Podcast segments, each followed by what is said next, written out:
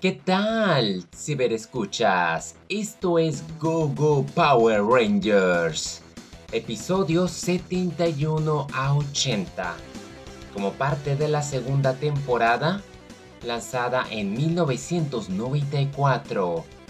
Continuamos con la siguiente oleada de 10 episodios que en esta ocasión me he dado cuenta de lo superior que ha resultado en comparación con la primera.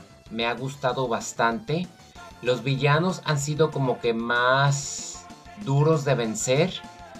Obviamente han habido ciertas inconsistencias como el uso de los Mega Source, que en este caso son Thunder Source, que se usan pocos minutos, lo cual se me hace mucho mejor. Se le ha dado más tiempo a desarrollar los aspectos sociales sin necesariamente usar la máscara o los trajes de estos integrantes siguen dándole bastante preferencia a Tommy y en cierta manera me doy cuenta de lo sobrevalorado el personaje, no el actor. El actor cumple las expectativas de ese papel, pero no puedo evitar sentir que el equipo original de 5 parecen más que no la arman sin él, que en ciertos momentos ya hubo episodios que les dieron el lugar a cada uno en su momento, pero cuando están en conjunto Tommy siempre tenía que entrar a salvarlos a ello. De todos los Power Rangers, Tommy era el que el más noble, el que tenía más cosas.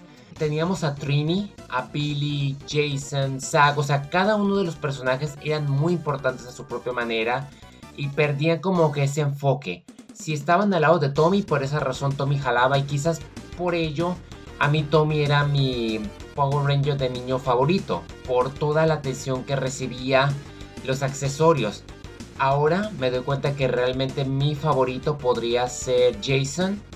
Trini, me encanta mucho el estilo de ropa carisma que lleva Zack. Lo nerdo que puede ser Billy también, pero me doy cuenta de Trini de, de poder entender a Billy. O sea, hay muchos aspectos muy bonitos que yo creo que quienes se fueron lamentablemente, y yo creo que ya en la siguiente podcast vamos a hablar de, de ese momento de transición duro en el momento me estoy dando cuenta de lo valioso que es este trío. La verdad que va a ser una conversación muy importante para la siguiente.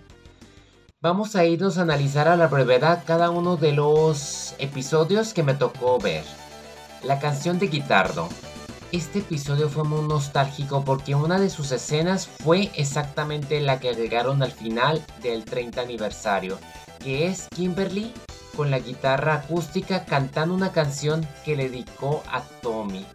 Te tumba después de saber la tragedia noviembre del año pasado. Fue muy doloroso.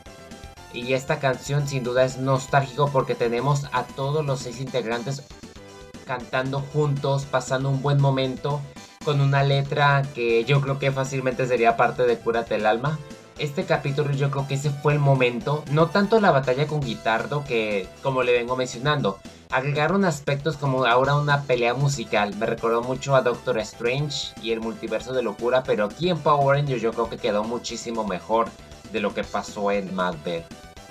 Un episodio yo creo que va a ser de mis favoritos y que estamos viendo poco a poco cómo el Green Ranger está perdiendo los poderes. Episodio 72 el fin del Green Ranger.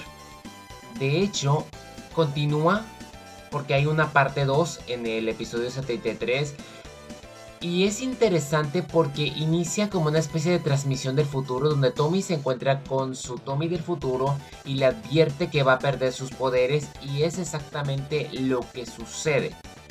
Finalmente vemos a Tommy pelear como Power Ranger sin usar el traje es muy triste, pero a la vez es anticlimático porque tanto que me mueves que Tommy va a perder los poderes, que se va a ir, en la misma historia de la primera temporada, sin embargo sabemos que va a regresar y va a regresar aún más poderoso, entonces es cuando yo siento que hay demasiada tensión para Tommy. Aún así, eso no quita que esos dos episodios en conjunto hayan sido muy buenos por su narrativa, sentimentalismo, y de ver a cada uno de los Rangers sufriendo la pérdida de Tommy en cuestiones de que ya no se encuentra con ellos.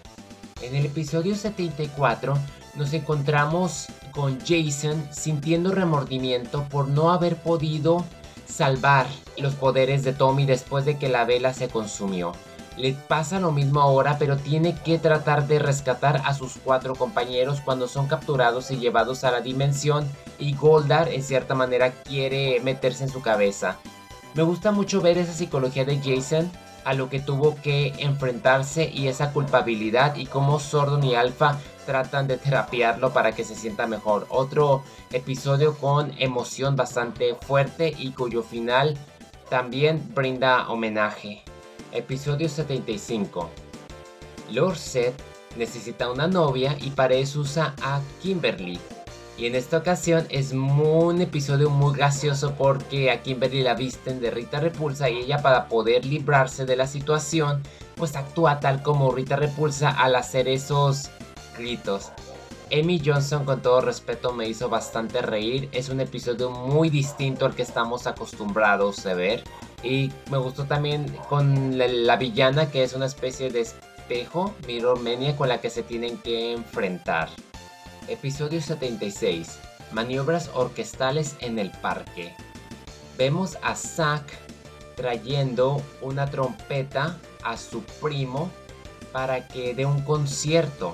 Y sin embargo, Seth se aprovecha y convierte la trompeta en un monstruo y eso pone a prueba musical.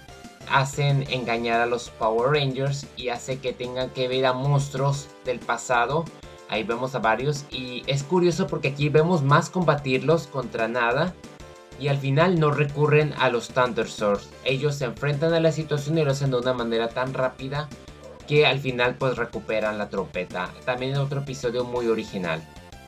Siguen dos episodios en conjunto, 77-78, Luz Blanca. Mostrarte cuando Tommy regresa como el White Ranger pude encontrar una especie de inconsistencia porque así de la nada Sordon dice que él es el nuevo líder. Entonces Jason ¿qué fue todo este tiempo y Jason muy sonriente.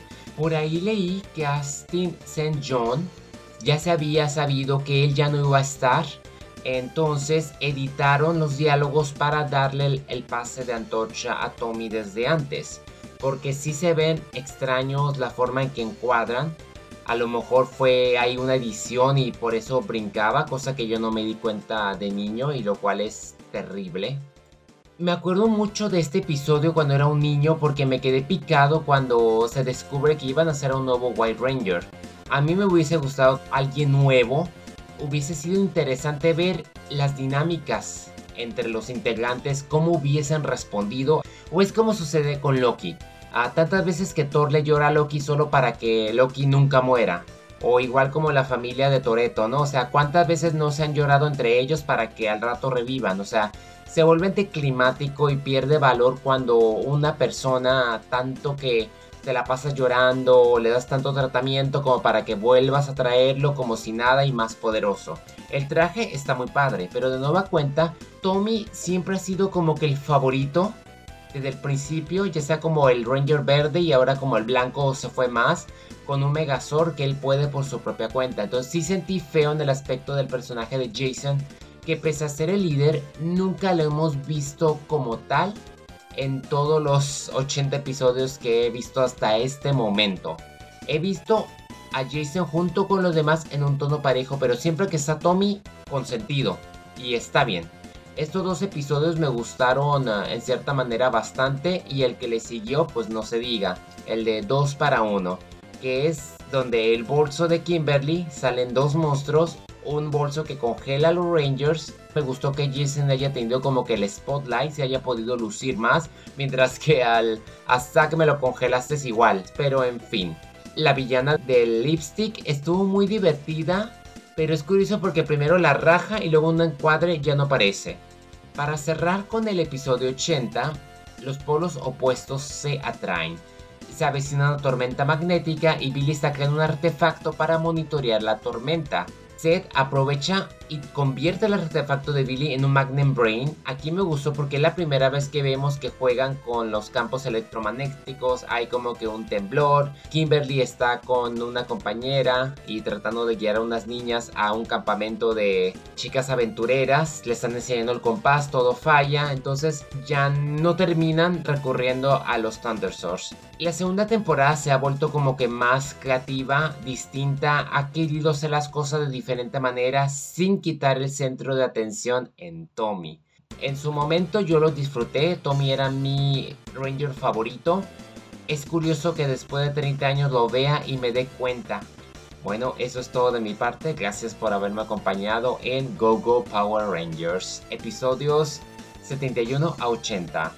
Nos vemos la siguiente semana ya con el antepenúltimo podcast de la serie de Power Rangers.